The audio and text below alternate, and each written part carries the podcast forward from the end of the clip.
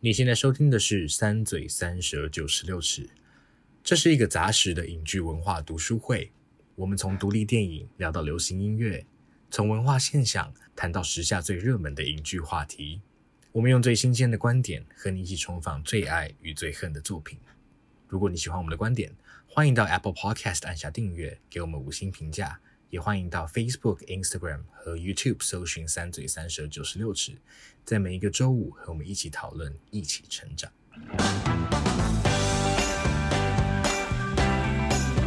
听说鬼岛之音出了一个真双语节目，他们和法国在台协会一起发表了一个 Podcast，叫做《法台漫游》，邀请七位来台创作的法国艺术家来对谈。每一集都可以听到这些艺术家聊聊自己的作品，以及他们在台湾的交流经验。来宾涵盖电影导演、演员、歌手、剧场导演、电音 DJ，还有 VR 创作者。这些各种不同领域的艺术，好像跟我们印象中的红酒啊、油画很不一样。每次访谈都先由法语进行，之后鬼岛再把法语版重制成中文配音版，让我不用翻字典就可以听。法台漫游已经在三月十八号开播，接下来每个月会推出新的一集，以法文跟中文双语播出，让法国与台湾的艺术文化以及创作能量在我们的耳朵中惬意漫步。欢迎所有有兴趣的听众朋友都去收听哦！噔噔噔噔噔。噔噔噔噔噔噔！欢迎来到三嘴三舌九十六尺，我是王优，我是硕翔，我是马德。刚刚大家前面应该有听到我们罕见的与别人合作，也很贱啊！我们上一集上上集才跟就不太一样的合作，啊、就是就是口播形式合作。那是是是，因为我们跟法台漫游这个节目就是做了一点点联系，所以呢，我们希望今天的这一集主题也可以跟法国有点关系。于是我们就挑了一部旷世巨作。小王子，小王子啊，这个法语的是小王子旷世巨作，真的啊，小王子，没错没错，世界经典。那、嗯、好，小王子简介。欸我觉得我可能是我们三个人当中最不熟小王子的人，因为我是因为这一集我才第一次读完小王子的。哦，真的吗？我想说你又在那边扣帽子，就一直把 没有吧？我自己在那边开始丢给我们两个。不是不是，是真的真的，我就是看过一些名言佳句，然后我之前去德国交换的时候，我的红姐有送我一个小小的桌历，然后也是小王子的桌历，然后它就是有一些名言佳句，但是是德文的啦。对，嗯。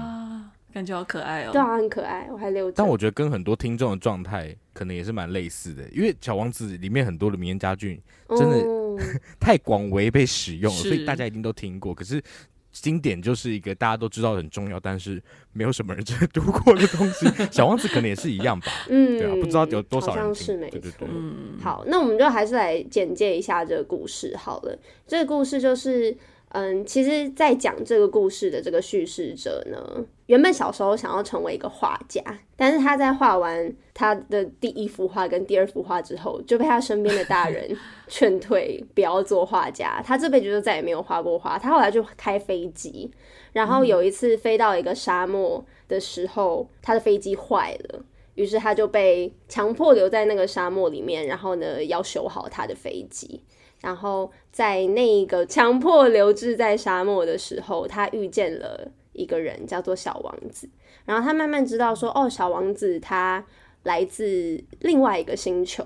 然后呢，他从小王子那边听闻了很多故事。然后他也是慢慢的在了解小王子这个人，就是借由小王子跟他说的这些故事，了解小王子这一个人。嗯，对。就是这样，其实就是这样，对吗？就是这样，好，真的就是这样，对。好，那这就是小王子的简介。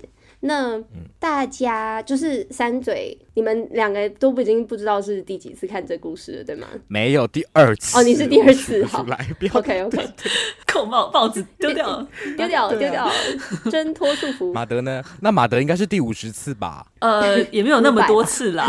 我第一次看完是在高中的时候。然后我觉得也算是法文版也算是人生重要书籍之一，就是，法文版吧？呃，对，因为 我觉得它有一个特别意义，就是它是我第一本法看完的法文书。真的假的？啊，他高中去、啊、去那个交换呢？啊，对哈，对对对，所以就是合理合理对，没错，所以它是有一个特殊意义。然后我第一次看完就是就就是非常非常喜欢，所以虽然里面讲的一些事情我还是很容易忘记了，就是会不知不觉活得像个大人，但是、嗯、对他在我心中还是有特别的地位的。没错，嗯，我第一次看是国三，国三的时候呢。那你时隔很久哎、欸，对啊，国三然后现非常久到现在，哇！而且国三那个时候是，就是因为那时候就是有那个免试入学嘛，然后因为免试入学之后班上。我不是，可是我们班全部，oh. 我们班只有一个人在考机测。哎、欸，对，不好意思，我们还我们还是机测的年代，我们没有人考会考哦。对，我们是机测的年代，谢谢。对，然后反正就是那时候就在考机测，然后因为我们班只有一个人考机测，然后剩下全部人都是免试入学，然后就 就是剩下很多课都太无聊。我们英文老师呢，他就把整个学期他就叫我们自己读这边小王子，然后就发那个中英对照版，然后我就是一开始很勤奋的，就是读了英文，但发现嗯，其实看不是很懂，因为我的英文程度其实就是跟正常的国中生一样，就大概一。千两百单，然后后来就是翻到中文，然后翻到中文发现，哎，好像还是看不太懂，就发现好像也不 中文也是一千两百单，是不是？对，对，但我我这次看就蛮有感觉，有一些、嗯、有一些东西有看出来了，嗯，嗯像之像你提到那个有一些名言佳句，嗯、现在看觉得更有感了。原来如此，好，是的，那。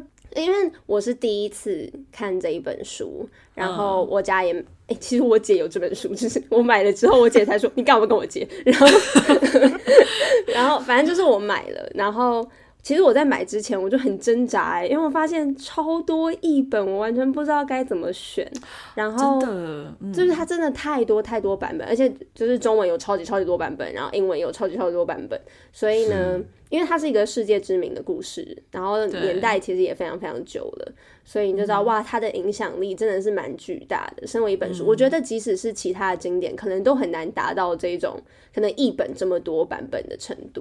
所以，那请问你最后怎么挑你的？译本的，我有点好奇。我就是想说，哦，我一定要一个中英对照的。然后我挑书有一个很大的重点，就是要长得好看。哎、欸，真的，可是小，我觉得小王子的封面都不会太难看。哎、欸，但是还是有一些蛮惊人的，哦，还是有一些偏丑，有一些偏丑，没错。对，然后就是经历多比较事情的小王子啊，对，还是有的。沧桑一点。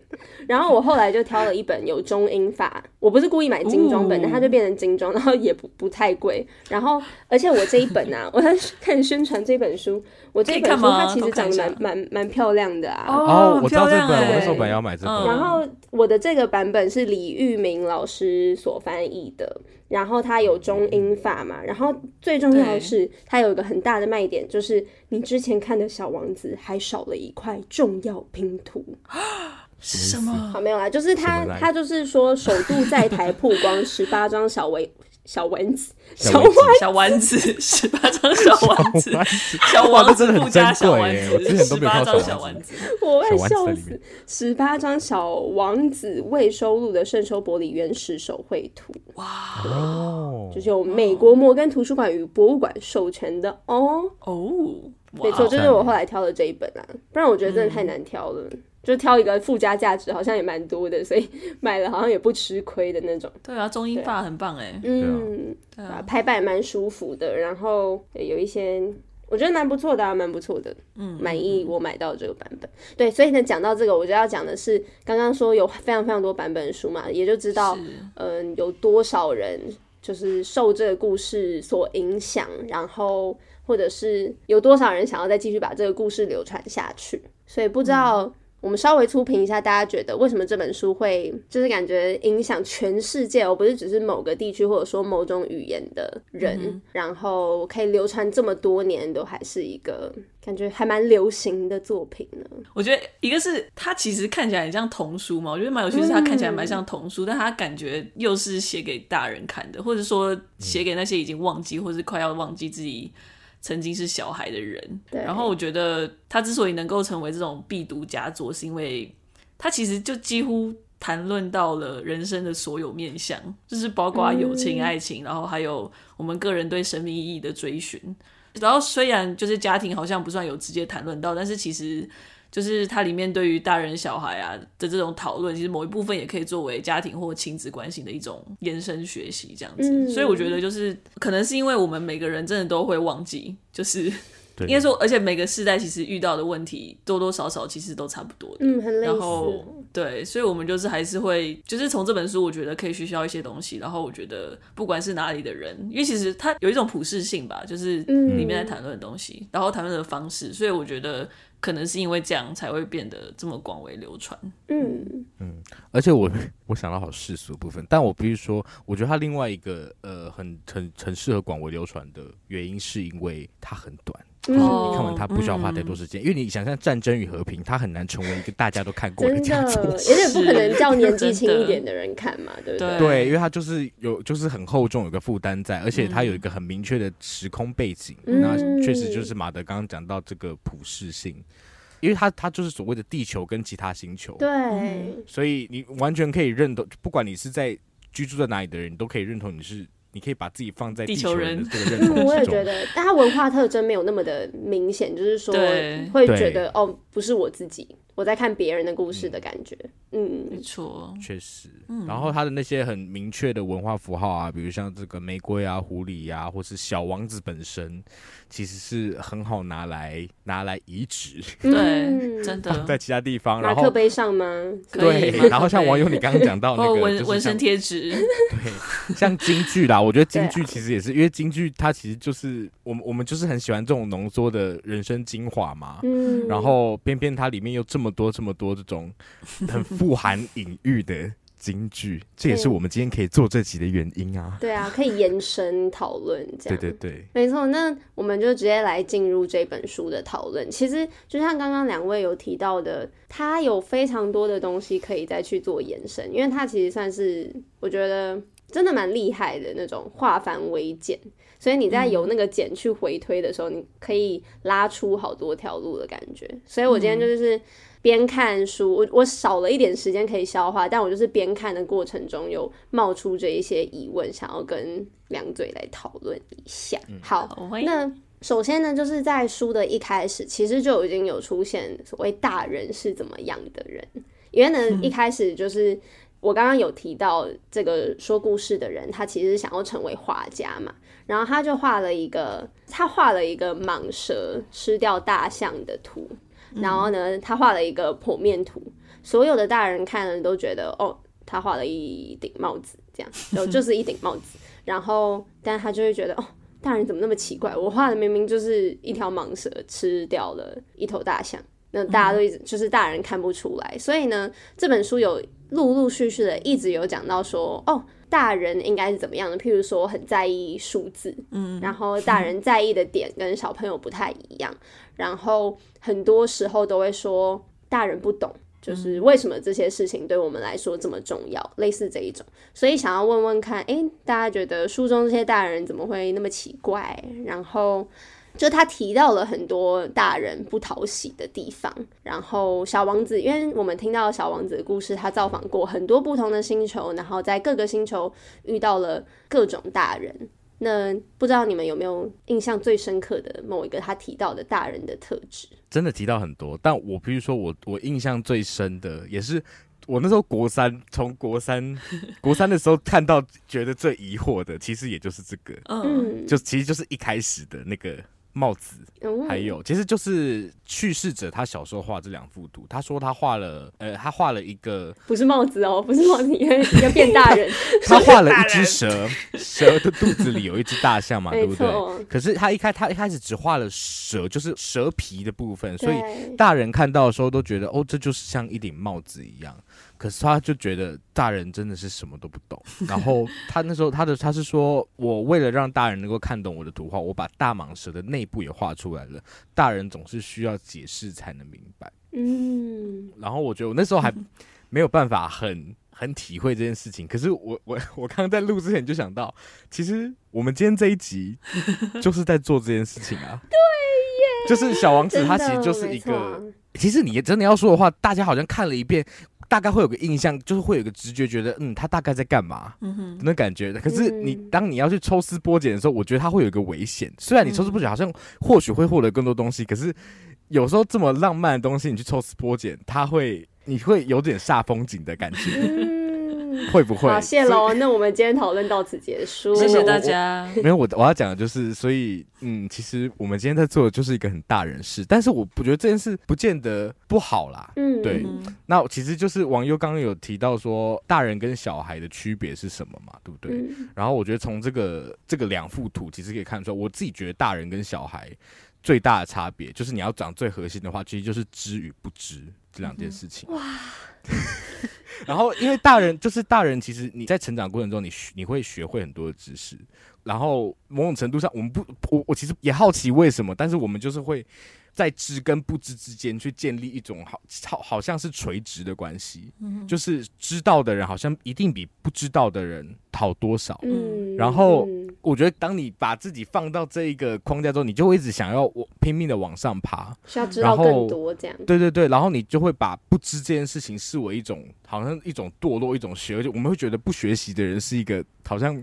不求知上进的人，好像就是很堕落的，然后慵懒的，嗯、就是感觉是不在乎生命价值的，哦，对不对？所以，然后在这个知与不知之间，有一个部分又很有趣，就是当我们学会了一件事情之后，有一些应该说有一些事情啊，当我们一学会之后，我们其实就很难遗忘。英文的表现上，在这这部分就有趣，就是你可以 learn something，但是你不能 unlearn something，就是你加一个英文有这个功，你可以加一个 un 在前面去掉这个。否定否定自首，否定掉这个这个这个动作所带来的影响嘛，对不对？其实就是我觉得有点像这个感觉，就是我们一路以来一直在学，可是我们学的这些东西，我们学我们没有办法去除掉，我们所谓只是回到那个我们所谓的返璞归真。嗯嗯，所以就我觉得《小王子》这本书还是写给大人看的吧，就是你看看的时候会，你会你看到这个，你会觉得说，你们会不会有个冲动，你会想要看看着那个其实真的是帽子的那个东西。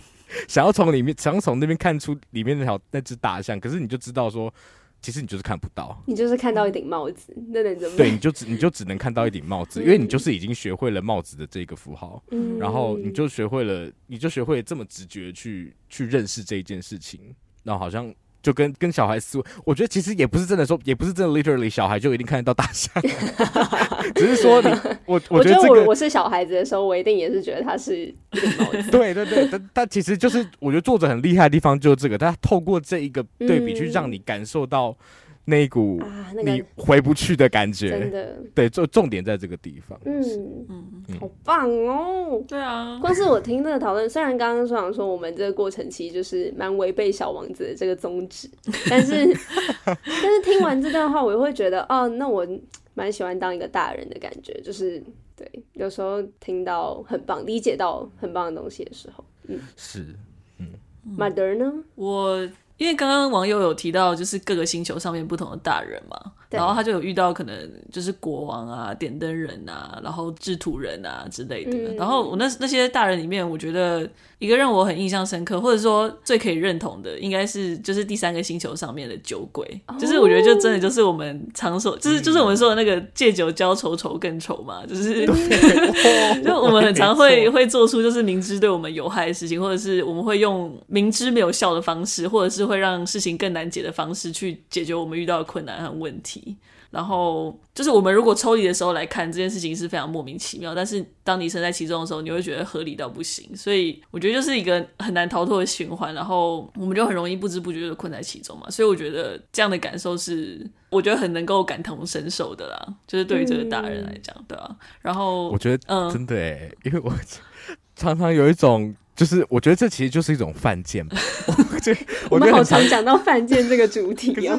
就是犯贱很容易很适合拿来归结这一这一种行动的的源头啊。就是你就是有种怎么讲啊，自甘堕落。因为你就是你讲出自甘堕落的时候，嗯、你也知道你在堕落了，然后你也知道你是有选择的，可是你还是你还是没有要从这个圈套走出来，或者就是其实就是你真的没有办法从这个圈套走出来。嗯，对啊，就是讲到知这件，就是你那个自知之明，其实。有时候并不会帮到你什么，嗯，就是你只是自知而已。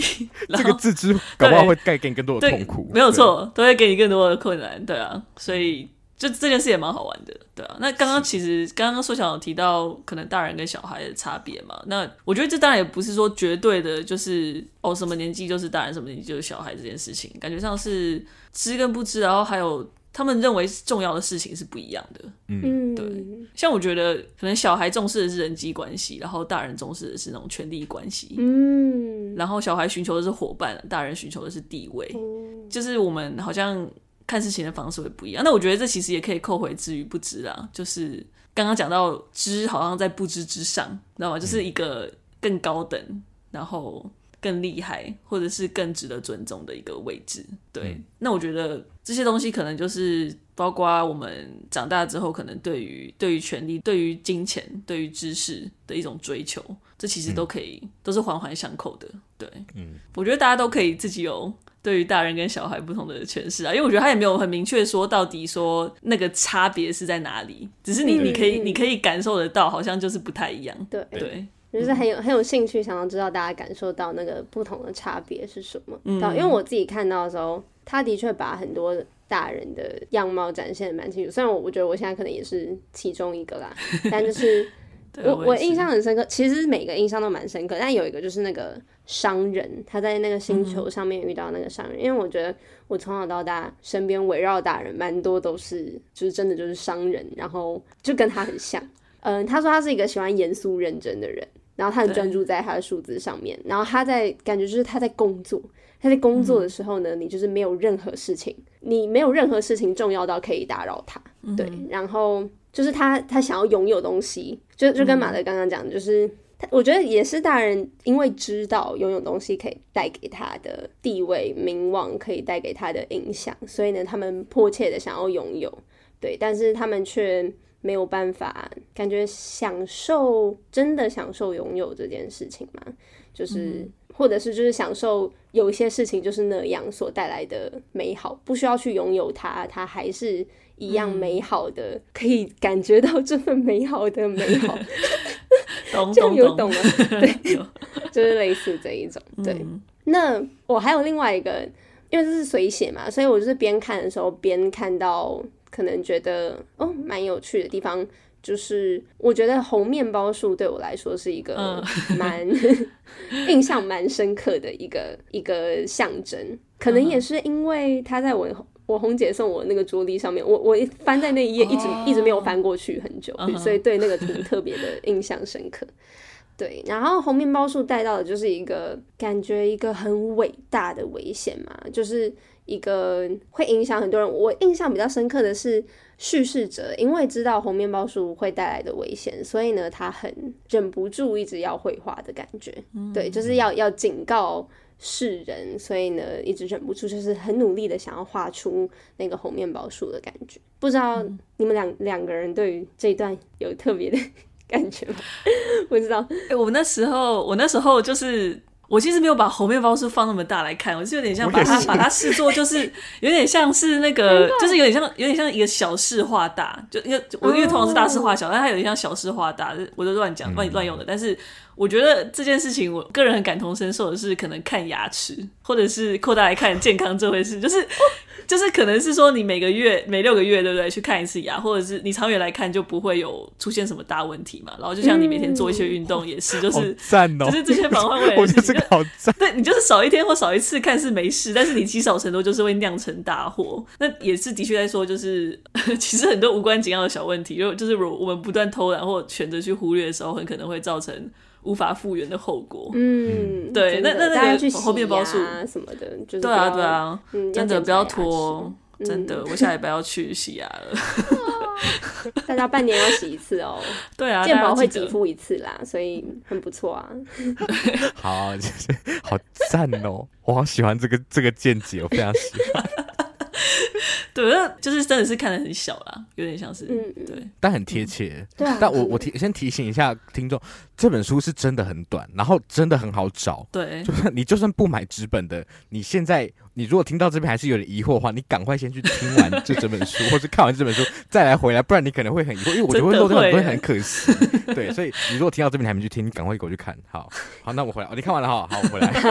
然后我因为我要讲，因为我我觉得头面包树的这一章，其实。我自己做了一个很小的笔记，是我觉得他是整整本书的注脚，嗯，就是我我会觉得他其实是很后设在写作者为什么要写这本书的原因，嗯，因为他其实猴面包树，他是他有就有讲到说，我觉得有有一句我把它画起来，他就是说，因为小王子就在问那个那个飞行员说，哎，所以那绵羊会吃小灌木，那他会吃猴面包树吗？然后飞行员就跟他说，可是红面包树不是灌木啊，它很大一丛。可是然后小王子就回他说。可是每一棵红面包树在长成这么大之前，它都曾经是一棵小小的树啊。没错。那其实这本书，大家翻到封底，最喜欢出现一句话，就是每个人每个大人一开始都曾经是小孩子。嗯。Oh my god。对，所以我我自己的感觉是这样。然后，因为红面包树在小王子这个星球上的形象是什么？它其实就是从一个有害的种子，然后慢慢的就是只要你一不注意，它就会生根发芽，然后。长成一个你没有办法控制的模样，嗯，所以我觉得这就就让我想到，其实你知道，这是这种恶啊，只要就是这个所所谓的小恶，嗯。就是你如果不是对他很有意思的话，他就是有一天会好像会长在你心中，然后就是虽然对对对，他虽然这边说好跟坏，但是我觉得好跟坏本来就相对，看你从角什么角度看啦。我会我自己倾向的解读就是，那其实就是一个一个大人的种子，嗯、然后他就是在侵蚀你的纯真，嗯，然后。你或许可以真的哇，每天都花时间去清除这些坏种子。可是我觉得百密总一疏吧，人生这么长，其实你总有一天就是它，你它就是一个趋向，你就是会往这个地方走。因为你知道，作者写这本书就是为了提醒每个大人说，你们都曾经是小孩。嗯。然后他其实这个小章节的最后，也是这个飞行员说，就是这本小王子里面最最最最庞大或是最。最壮观的一个插画，其实就是这个猴面包树。因为当他画这个红面包树的时候，是用一种急迫的心情在激发着他的，嗯，嗯，所以这会让我想到，其实这就是一个作者的声音吧。对，其实我想我自己感受是这样，我觉得他就是，嗯、就是这段话让我印象很深刻，的确就让我，我我觉得那个急迫，那个很急切的心，嗯、然后忍不住一直想要绘画，一直诉说的那个感觉，觉得就很像，嗯，创作者所创作的理由，嗯，好，那。接下来这个问题会跟访纲上有点不太一样，但我想要问的其实是 突袭，怎么可以突袭 podcast？哦 no！好，没有啊，就是我其实我想要看细一点，再讲嗯，狐狸跟小王子所诉说的那一段驯服之说，uh huh. 大家怎么解读他所解释驯服的这个意思？驯服啦，应该这样，驯服对不对？驯服，嗯，对，因为呢，就在我我这一本那个未收。之前未曝光的这个 有什么样的未曝光的插画的话，好奇哦。对啊，哎，你们你们先分享吧，我等一下再再补充啊。好，好哦，我觉得这一段这一段真的是我每次不是每次我根本就看两次，差点在那边说谎被揭穿。但，我觉得这段这次看的时候，我不知道为什么就这种好想哭的感觉。哦，哎，我很喜欢呢，就是狐狸跟他说你还没有驯服我，小王子问他说巡抚是什么意思啊？我觉得真的好棒哦，就是。就是这一段其实是狐狸好像在，狐狸好像是一个成人在解释给小王子听，可是你看那个解释就知道，其实他根本就不是解释给小孩听的，他是解释给身为大人的读者看的。嗯，就是他说驯服是什么意思？驯服就是。一件老早被遗忘的事，他的意思就是建立关系。嗯，我就觉得啊，很 重啊，有种，因为大家知道小王子跟玫瑰的关系嘛，玫玫瑰就是一个有点靠腰的人。他就说啊，我觉得哦，好烦哦，哦，风好大哦。那我啊，散了。对对对，他就是在小王子的星球上，他的工作就是靠腰。我觉得我在感情里面跟玫瑰超像的，完蛋。那没关系，我们的那个很靠腰，没事就好。什么？你告诉我没听到？我说没事就好了。他就是很棒的小王子。对啊，消音消音。对啊，可是我觉我觉得，其实只要是跟人产生关系的时候，我们每个人都会进到小王子跟玫瑰这个主体跟客体的关系之中。嗯，尤其王优刚刚说自己是有点像玫瑰，对不对？就是在爱情里面。可是我一直觉得。我我很常我很常拿来开导别人一句话，可是我自己也常忘记，就是人与人的关系其实就是麻烦出来的。就是你有讲过，你其实，在我们的节目说有讲过。对，我很我很喜欢，我自己很喜欢讲这句话，因为我自己觉得这句话非常的正确。嗯，就是我我很常会怕麻烦人家，其实他就会陷入一种客套嘛。客套其实就会有一个距离，好像就是你们没有办法真的亲近的感觉。对，就是因为其实其实你在麻烦别人的过程中，你就是在驯服对方，因为你就是在发出个邀请。你要不要帮我做这件事情？对，他其实邀请其实都是轻微的命令，嗯，所以你你就是透过这一系列邀请在驯服对方，然后因为这一系列邀请，你们也建立起一段关系，就是我，所以我原来可以跟你靠近到这个程度，你其实会听我的话到某种程度，嗯，对，所以我还蛮喜欢他说驯服就是在建立关系的这件事情，嗯，对，然后但是我觉得这个解读其实也可以再延伸下去，因为延伸下去可能会有点可怕，比方说，因为就是就是讲到驯服这件事情嘛，其实你可以把驯服这件事，如果你把它更字面的来看的话，就是每一个人人他没有办法独立存在，什么意思呢？就是我们都必须要透过别人的眼来确定自己的存在，就是你必须你必须要透过人与人之间的关系。你才知道说，我觉得，我觉得你人活在一个世界上，你很像，你很像蒙眼在玩一个，你知道，有一个团康游戏。然后你去这个团康游戏的规则就是，每个人要用他的那个声音来告诉你他的相对位置，然后你必须要透过这些相对位置来知道说我现在人在哪里。我自己觉得有点像这样子。然后再推到远一点，会有点像什么呢？就是有法国有一个哲学家叫做沙特，他写过一个剧本叫做的《无路可出》。我要疯了。无路可出，它里面有一个非常著名的概念，有拍成韩剧，是韩曾经一个韩剧的标题叫做《他人及地狱》。什么叫他人及地狱呢？就 是就是我刚刚讲的那个概念，就是你你没有办法孤身一个人在这世界上，你都是因为别人的某种需要，就是你内心有一个原始的被需要，嗯，或是某种需要，然后他必须要透过他人来得到确认，嗯，然后所以其实这个驯服的关系，它可以是。小王子跟玫瑰这么浪漫的，可是某种程度，因为他就是这么的宿命，所以他其实也很悲剧，就是人、嗯、很残酷哎。你就你就必须会有一堆玫瑰在你身边，嗯、然后所以你就是必须会面对，比如说得不到玫瑰的那种痛苦，或是没有办法，你爱着玫瑰，可是玫瑰却没有办法给你相对应的回馈的那一种痛苦，这是一种必然。嗯。暗黑小王子，暗黑小王子，沙特就是暗黑版小王子。哇塞，哇塞！我觉得当大人好棒哦。好，再来，Mother。哎、欸，我这里就是一个停留在这样听起来有点停留在小孩阶段的一个读者。带我们返璞归真一下，也没有返璞归真了。就是，嗯，我第一次看的时候，我会觉得我会把胡迪跟小王子那段解释成。就是有像友情，但是我觉得，当然，友情、爱情或者是任何情感，就是在驯服之说这个意义上，其实是颇为类似的。就是，刚刚讲的都到驯服是建立关系嘛，其实我觉得这个驯服也就是给予那个时间。然后我记得就是它里面有讲到，狐狸是说有跟小王子说，你要在就是固定的时间来到这个地方。对，然后我觉得固定的时间其实也就是一种承诺。你就是可以 突然正面了起来，对，就是而且是因为他是在同一个时间不断的来陪伴你，所以这样的时间其实是会建立起安全感跟信任感的，然后也是要、嗯、要以此为这个基础才建能够建立起那个关系。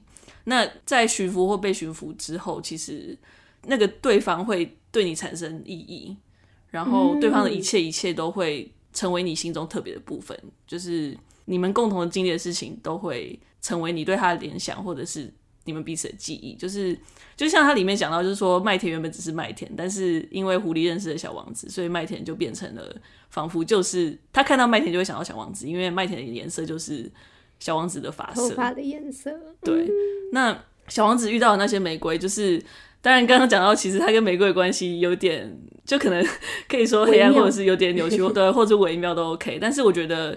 就是小王子遇到这些玫瑰，他原本认为说，他看到那些玫瑰原本很难过，因为觉得他自己的那朵玫瑰没有那么特别。但是我觉得，如果从那个角度看，其实那些玫瑰的存在，只是会提醒小王子他的玫瑰有多特别。因为小王子其实看到那些玫瑰，真正会想到的也只有他星球上的那一朵。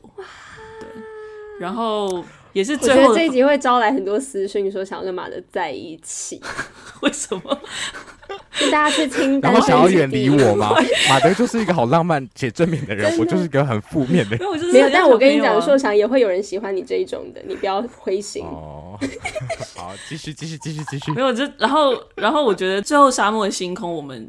就是小王子离开之后，也变得分外美丽嘛，因为然后也充满着各种可能。因为小王子，我们会觉得小王子也许就在那边，所以星空也变得有不同的意义了。嗯、就是我觉得好像这个驯服的过程，就是一个会让你去扩大你对于其他事物的感受，因为、嗯、对你对你跟他的连接会继续延展到其他的东西上面。其实马德真的有提到一个很重要的一点，因为就是我刚刚有提到我的这一本书的那个版本有一些未收录的插图嘛，那其中一幅其实就是圣修伯里其实有画出小王子跟一只瓜牛，那那个瓜牛就是它的含义，他想要讲的是不管是驯服还是被驯服，有两件重要的事情，可能两个重要的技巧是耐心跟等待。就是他希望可以透过就是瓜牛的这个意象带到马德刚刚所说的那个时间，对，很棒啊，好浪漫。那你把它解释得更浪漫啦，对，好棒。好，那再来喽，再来继续请两位帮我就是解惑，其实就是我的解惑之旅。好，没有不是解惑，就是想听大家讨论。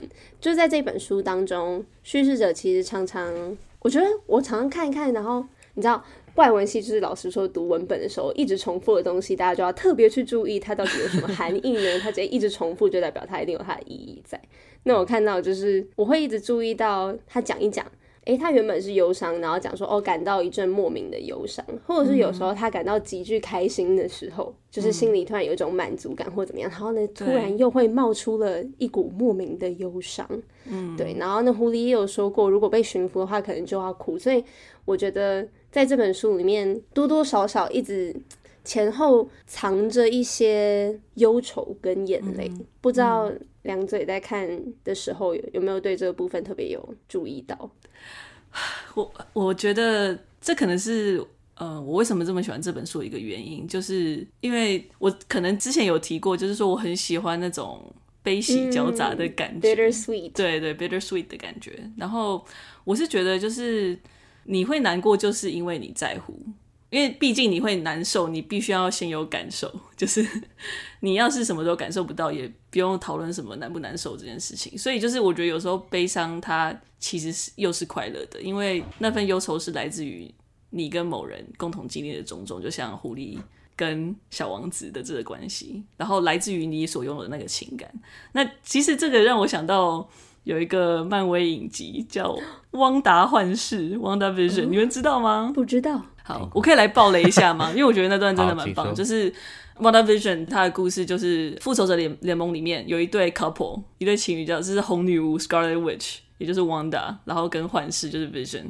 那 Wanda 他的故事线就是还蛮凄惨，就是他小时候父母亲就被炸死，然后他跟弟弟相依为命一起长大，结果就是复仇者二的时候，他弟弟就被杀死。然后他那一集就认识了 Vision，然后就后来他们两个相爱，决定要共度余生。结果复仇者三的时候，Vision 又被杀死。所以总而言之，基本上就是呃，WandaVision 的故事就是 Wanda 他要去处理失去 Vision 之后的那个伤痛。那我其实讲了这么多，就是要讲说到那个剧的后面，Wanda 想起了 Vision 在他失去弟弟之后跟他说的话，就是因为那时候 Wanda 说他感觉自己会被那股悲伤所淹没。然后 Vision 就说：“他说应该不会。” Wanda 就说：“就问他为什么。”然后 Vision 就是说：“因为那一切应该不都只是不都只是哀伤的，就是你。”他说他自己从来没有爱过人，所以他从来没有感受过那种悲伤的感觉。然后他最后说说一句话，我觉得超级美，就是说：“What is grief if not love persevering？” 就是说，我们失去挚爱的悲痛，不就是一种爱的延续？就是爱它超越了。他突破了那个死亡跟离别的那个界限，就是他，他是一种深爱的再现跟深爱的真切。所以我觉得小王子他的忧愁其实也可能就是来自于这种这种感觉，就是因为我们跟飞行员都可以感受到说，小王子是一个非常深刻感受着一切的人，所以他的情感也牵动着我们，我们也跟着他一起感受。然后也就是因为有这么多的感受，才会有那些泪水跟忧愁。对，我觉得是这样。OK，讲完了，我的，而且而且还在消化。我可是我觉得我跟马德看法可能是很类似，但我没有什么太多的作品要分享。可是，但我很喜欢那句话，就是人若是被驯服了，就可能会哭泣。其实就是马德讲的，就是因为驯服才会那个那些事物才会跟你产生意义嘛。嗯，然后就是因为你在乎那些。所以你才会哭泣，因为当你建立意义的过程，也就是相遇这件事情，其实每一个相遇都会就是某种离别的开始啊，就是人生很多事都是生死相依的。我相信一段关系也是，对啊，嗯，好，很很感谢大家分享。那我们就直接来跳脱一下，走到京剧的部分。京剧京剧。OK，京剧。哇，来，大家知道这本书最有名的那那个金句，就是会印在这本书 的那个。你们的也印在封底吗？我也是啊，我也是封底，我，也是封底。那我们一起念出来，看看那个那个好，我们看一下我们的有没有一样？对，嗯嗯，好，来。好，三二一，只有用心大人看一开始都看不见小孩子，重要的东西用眼睛是看不见。哎，为什么你们那么短？我一直还没哦，我没有这一句，我只有后面那一句，我更没有这一句，好混乱了这一段，这一段好。好，那我再重讲一次。好好好，大家一定觉得到底太小。只有用心才能看清楚，真正重要的东西用眼睛是看不见的。嗯，OK，好，这个东西好像也没有很难理解。会吗？我觉得我不知道几岁之后，我现在问我家教学生，他们会可以理解。可以吧？就想到圣诞老公公啊，都看不到啊，很重要。哦、没有啦，okay, 我不知道你家教学生乱讲的。好，anyways，好，嗯、呃，大家大，就是这句话好像没有很难理解，可是好像也是跟。可能这个故事的其他部分有一些，就是你会觉得说，哦，我看懂这一句话，可是可能不知道有没有生命经验是可以印证，让大家更更理解这句话对于你们的含义是什么，还是没有含义也？OK 啊？对吗？你们有想要想要分享吗？真正重要的是。我一直想到天桥上有魔术师，哎，对不起，我我就一直想到，还可以导流回去听那个天桥上。你是天桥上魔术师，大家对大家可以听，我不用，我们我们讲过书跟那个影集都讲过，用心良苦，真的用心哎。但说实话，在看天桥上魔术师的时候，这句话并没有让我觉得。很很激动，或是觉得刻骨铭心，因为这句话一直出现，然后哦，是一样形式的，嗯、对不对？我觉得蛮类似，就消失才是真正的存在嘛。哦，我真的一直想，一直想到，确实，欸，因为消失好了，其实他其实这本书的结局也是所谓消失才是真正的存在，因为小王子他被蛇给亲了一口之后，嗯、他就是回到他原本的地方，这是一个我觉得很温柔在写。死亡这件事情嘛，嗯嗯，然后也是因为，就是死亡其实就是一个永别了，对不对？就是你再也没有办法亲眼听到他的声音啊，或是亲眼听到他说话，这个飞行员再也没有办法遇见小王子，跟他听他说他的故事了。嗯，可是。我觉得一个地方很很赞，其实就是书的结尾这边，他说，嗯，因为他他突然担心起了小王子，嗯，因为小王子回到他的星球去了嘛，他就突然想到说，完了，我忘记帮绵羊画一个皮带了，他所以皮带没有办法系在绵羊的嘴上，然后完了，假设绵羊。把他的花吃掉了，那小王子该怎么办？对，然后他又一直在设想说，哎、这个，说不定其实没有，然后隔天想，啊，说不定有，这样。对，我觉得真的真的很可爱，就是这好像这一个瞬间，他好像有点返璞归真的感觉，因为他就是他印着那幅图画产生了一个，嗯、他印着一这这么这么虚假的东西，就是一幅画而已，可是他产生了一个这种真情实感。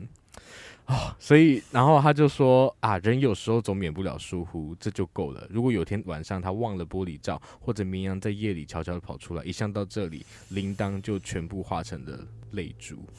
然后 我觉得就啊，我觉得超级，嗯、就是真的真的很难过。但是就是像马德讲的那样，就是你难过的同时。你会觉得很美好，因为他就就说，就是当他真的失去小王子的时候，他来体悟到哇，那种感觉很特别。就是当哇，如果你可以看着一个星空，星空不过就是你知道那群那群星星在这个这个球面上的投影。可是你可以看那个星星空，然后想到说，在这个这么深的夜里，我在一个我我不知道多深的地方，我甚至不知道方位。可是在这个我确定在这一大堆东西里面。有一个我在乎的，有一个我爱的人，有一个小王子存在，然后那一瞬间，你的宇宙就变得嗯完全不一样，嗯、那个星空一切都对你来说有意义的，没错，对。啊，所以这也是一种这种某种某种程度的距离产生美吧，就是因为 因为、欸、因为思念，然后你就有很多的想象空间，嗯，对啊，真的，我觉得这简单比浪漫呢、欸。比 这本书就很浪漫，很浪漫啊！我比浪漫，比浪漫，全浪漫。对啊，好，浪漫比赛参赛者二号马德。好，哎，没有，我真的很不浪漫哎。我觉得我目 前想得到比较具体的，我觉得我目前想得到比较具体的经验，就是我们的 podcast 吧，就是真正重要的东西，眼睛是看不见的，是耳朵才听得到的。哇，这个不赞死！我觉得这个超越牙齿，谢谢谢谢，好好好了没有了，就是 就这样。我觉得你要给我的就只有这样吗？对，没有，我觉得其实就是很多个，就基本上你你人生中的重要经验，应该都是印证着这类似的概念吧，就回扣到。嗯其实刚刚苏小也提到了，然后前面有提到，就是说物件或景物会变得格外有意义这件事情，就是他们并不是本身就带有意义，而是因为我们跟他人的关系，然后那些人为我们带来情感，赋予给了他们意义，所以就是那些关系或情感才是真正重要的东西，然后那是我们无法看见、无法触及，只能用心去感受的，所以就我觉得就只是很简单对我而言，这个这句话的意思，对。嗯嗯，我同意。真的，因为我就觉得，不知道，就是刚刚说想也有提到这一段，我觉得很美，就是应该是类似的一段啦。就是小王子说那些星星真美，因为有一朵人们看不见的花。就是他看这些星星觉得美，是因为那一朵他就是他所爱着的花，其实不需要看见。嗯，他是我觉得这是一种知道存在，但是也不是。嗯不是一定要拥有，仅仅是那样的一个人，或是那样的一种事物存在，就让你觉得哇，这个世界真美好的感觉。然后我觉得这个心态，我很受这个故事所吸引，就是他的那一种不需要拥有，就你知道一个人是美在哪里，好在哪里，但是不需要拥有，就是跟那些大人们不一样。那些大人们就是需要看着那个数字，需要他的指令被执行，他要看到他的指令被执行，嗯，或者是他需要拥有某种事物来沉浸自己、催眠自己。好的，但是真正的理解跟拥有是一种很是心里那种很很坚定的感觉，嗯，就是他他虽然是很虚无的，可是确实很坚定的。我觉得那就是一个爱人的感觉，就是我觉得你不需要，不是说你就是不一定要跟你最爱的人在一起，但我觉得是你爱人之后，你会可能或多或少知道你们有机会分离，或者是你可能没有办法拥有他，可是你知道他还存在，然后你可以去祝福他。我觉得这就是最美的地方，因为我觉得你达到了一个。不知道怎么说，就是小王子说的，你不需要去永远不需要看，你不需要去看见它，然后你不需要去触摸它，但是光是知道它的存在，就是已经足够美好的事情。嗯。嗯。嗯，对，嗯，很超脱的表示，很超脱，真的是蛮超脱的。所以我觉得小朋友的确也是，啊、就如果说这样是小孩童心的话，我觉得这真的是。果然小孩子真的是，其实所谓超脱就只是回到初心而已。对啊，无欲无求 是。哦，对啊。好，那就好。刚刚我我硬是选了一句，那不知道大家有没有各自喜欢的，可能一句话，或者是一个画面，或者是一个概念，想要。分享给我们现在的听众朋友呢？我有一一小段画面，但这段画面说实话没有什么特别意义，但就是我觉得非常浪漫。然后我自己看的时候觉得，嗯，很难过。但 这这这本书好像很多人看了会觉得很都很难过，有很多很难过。但我很喜欢的其中一个，我看的我觉得很棒哎、呃，我我蛮开心的。开心的同时也难过，没错。然后小王，我觉得我这边也蛮有趣的。我的书是在第六小节的部分，小王子就跟飞翔、飞行羊、飞翔、飞行羊、飞行员说：“我喜欢夕阳。”然后我们等一下一起去看夕阳。哦、然后飞行员跟他说：“可是我们要等一下，等太阳下山。嗯”然后小王子就想说：“嗯。”等什么下山？为什么要等太阳下山？他就跟飞行员解释说：“因为我星球真的太小了，所以我如果要看夕阳的话，我只要稍微挪动一下我的椅子，我就可以一直一直看到夕阳。嗯”然后他就跟飞行员说：“有一天我看了三十四十三次夕阳。”然后飞行员就跟他说：“你知道，当人觉得很忧伤的时候，你就会喜欢看夕阳。所以当你看四十三次夕阳的那一天，你很忧伤，对不对？”然后小王子没有回答。我就觉得很难过。就想你今天看了几次夕阳？今天看了大概八十六次，他两倍。你看大人就很喜欢数字，我就是真的只能这样才能量化我跟他的忧伤，对吧？我们连名称都叫三嘴三舌，还九十六尺，都一定要数字，一定要还精确。所以是我分享给听众们的哦，好喜欢哦，是，好棒哦。啊，那马德你呢？嗯，我另外很喜欢的一句是小王子跟飞行员，就是讲他跟玫瑰故事的时候说的一句话，嗯、就是有点算是为他们两个的关系做结，就是因为当初其实就是刚刚书想提到，就是玫瑰很靠腰嘛，就是对，就是对小王子来说可以，就是有点像是冷言相向嘛，然后就是好像对他很冷漠，对他有点。就是很冰冷，对，然后就是让小王子后来感觉玫瑰只是在利用他而已，所以最后小王子决定离开，就是 B 六一二星球，对，但离开前玫瑰才跟小王子说，他其实就是一直是爱着他，他只是不知道怎么表达嘛，所以，嗯、但当然我我们先撇开就是玫瑰态度上的对错，我觉得就是说后来小王子他回看这一切，他最后跟飞行员说。但是我当时太年轻，我不知道该怎么爱他。Oh. 然后，呃，我觉得跳脱爱情关系，就是回归到我们跟任何人的关系。就我觉得很多时候我们都是不太知道怎么爱人的。至少，至少对我而言，我觉得我自己是啊，就是不论是对对家人、对朋友，或者是我曾经喜欢过或爱过的人，我觉得我常常是不知道怎么去怎么去爱的。至少有一些关系，我是觉得可以做得更好的。对，所以我觉得。所以我很喜欢这一句，就是我觉得它带着一些遗憾，但是又带着一些一种事后的清晰嘛，就是一种一些成长跟学习，所以就是有种或许有了这些领悟，你接下来日子可以做得更好的感觉，嗯、可以的，绝对可以的，嗯、对，哇，好棒哇！那换我，我想要送给大家是，也是延续我刚刚说的那个部分，嗯，就是。当小王子睡着的时候，然后那个那个叙事者他抱着他，然后赶路的那个过程，然后他看到他稍微张开的嘴唇露出一丝微笑，就想到这个熟睡的小王子最让我感动的是他对一朵玫瑰的感情，甚至在他睡着了，那朵玫瑰花的影子仍像灯光一样照亮他的生命。此时我意识到它比我想象的更脆弱，灯火必须用心保护，因为一阵风就可能吹熄了它。然后就是带到我刚刚刚刚讲到，其实我觉得，我觉得，我觉得他们其实是很复杂的关系耶，就是大家就是狐狸、小王子、叙事者跟玫瑰，就是错综复杂的感情关系。我觉得，我觉得叙事者对于小王子的感情也让我觉得很很美，很很多时候我觉得很美。就像是最后他要离开的时候，他就是他要讲完故事的时候，跟读者说：“如果你们知道小王子的消息，有看到他的影子，知道他可能出没在哪里，拜托你写信告诉我，不要再让我这么忧伤了。”虽然是很很不符合我刚刚追求的那个那个情绪，他感觉很需要看到他，或者是知道他，对，好，但是我觉得就是，嗯、呃，他看着小王子那一份，就是我觉得小王子散发出来的光芒是。爱着人的时候，一个人爱着人的时候，那个人会散发出来的光芒。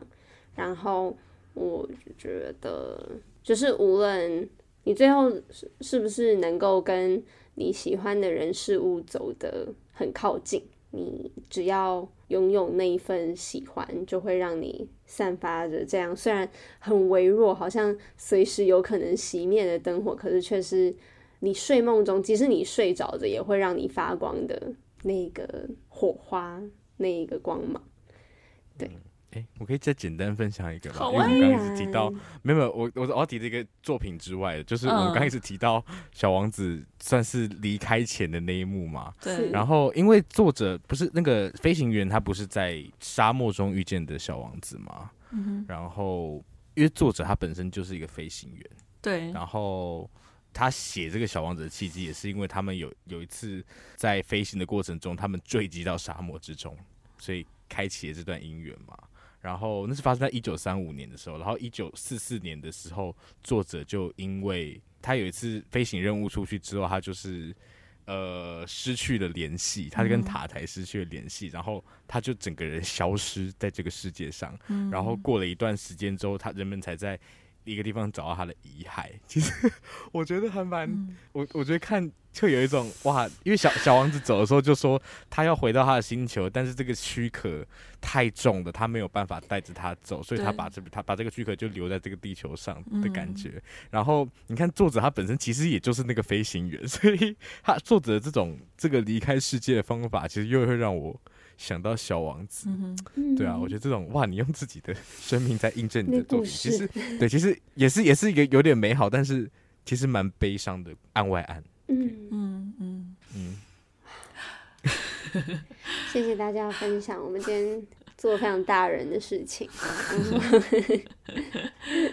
感觉这个。就是当然小丸子，小丸子，小丸子，小丸子，我的小丸子，小丸子，这个小丸子，那个小王子，小王子这个故事就是有还是有非常非常多的讨论空间。那相信有很多很多的听众应该也都有看过这个故事，然后希望你们喜欢我们今天的分享。然后如果你有其他心得的话，也非常非常欢迎。来跟我们说，尤其是可以跟我们分享，可能你最喜欢哪个片段啊，或者是你觉得今天最谁最浪漫啊之类的。开投票好了，爱情开投票，谁最浪漫？好，好，总之就是谢谢大家的聆听啦，真的谢谢大家。好。如果喜欢我们的节目的话，欢迎到 Apple Podcast 按下订阅，也可以到 Spotify、KKBox 等听得到 Podcast 地方都可以找到我们的节目。那如果想要追踪之后更多单集讯息的话，也可以到 Instagram 还有 Facebook 搜寻三嘴三舌挂号就是六指都可以找到我们哦。耶、yeah，谢谢大家，谢谢二嘴，谢谢大家，谢谢大家。评论吗？哦，对呀、啊，本集结尾会插入 SHE 的六一二星球，给大家聆听。真的要吗？你如果需要的话，我来加。我会，我会去，我会，我自己可以啊，没有啊，因为我需要那个。不要用哦，不要吗？不要用吗？好吧。对，没关系，没关系，好。可以，那我等下来听，我等下来听，好，拜拜。也不用特别听啊。